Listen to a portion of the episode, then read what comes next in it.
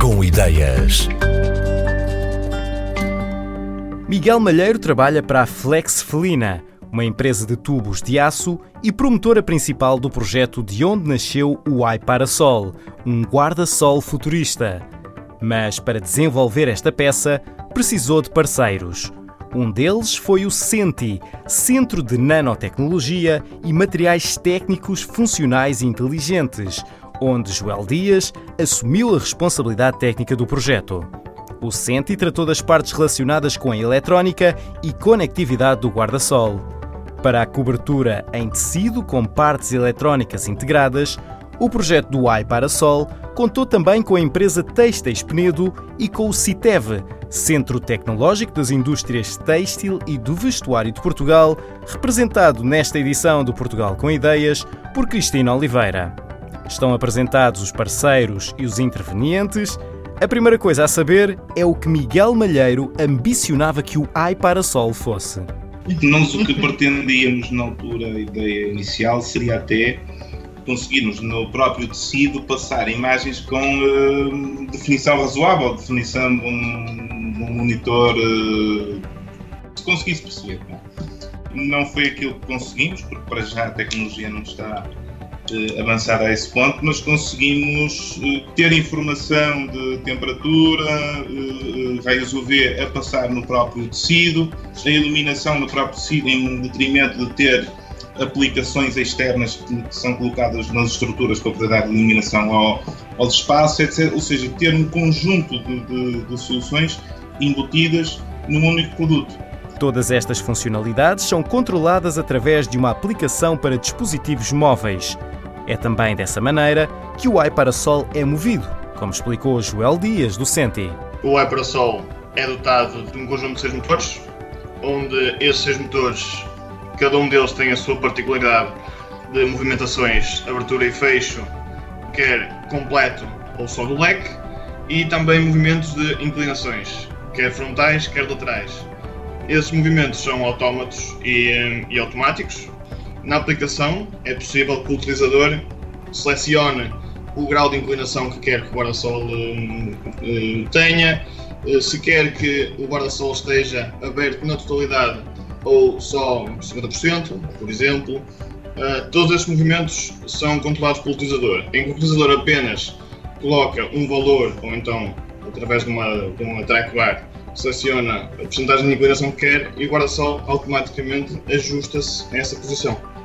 No topo do leque é dotado de um painel fotovoltaico. Esse painel fotovoltaico está conectado depois internamente na sua estrutura a um conjunto de baterias e um dispositivo chamado MPPT, que é o que transforma a energia elétrica produzida pelo painel fotovoltaico. Essa energia, posteriormente, pode ser reutilizada na utilização do, do aerosol. Dependendo das condições de exposição ao sol, a energia gerada pelo painel fotovoltaico do iParasol pode ser suficiente para os seus movimentos e para a iluminação que tem embutida. Caso não seja, pode sempre ser ligada a uma tomada elétrica. Apesar de a tecnologia desenvolvida para o iParasol permitir que ele se mexa sozinho, sem intervenção humana, essa funcionalidade está desativada por motivos de segurança, exceto numa situação, como revela Miguel Malheiro, da Flexfelina. O sistema está dotado com medidas de segurança. No caso de se uh, uh, a velocidade do vento for superior a X km por hora, automaticamente o guarda-sol fecha, que é para não haver o perigo de criar danos a pessoas e bens. Uma das maiores inovações trazidas pelo iParasol é a integração do painel de LEDs e dos pontos de iluminação no próprio tecido do guarda-sol, um processo abordado por Cristina Oliveira, do CITEV. Houve aqui muito, muito trabalho envolvido ao nível da integração dos fios condutores, uhum uh, do, próprio, do próprio encapsulamento de LED, não é? De solda do LED, para conseguirmos chegar a esta matriz. Uhum.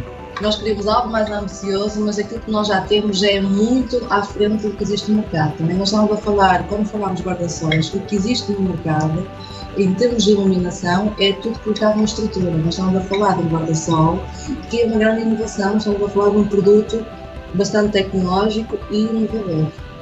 Estamos a falar de uma dupla cobertura têxtil, eh, ou seja, temos dois tecidos diferenciados, na sua composição é 100% acrílico.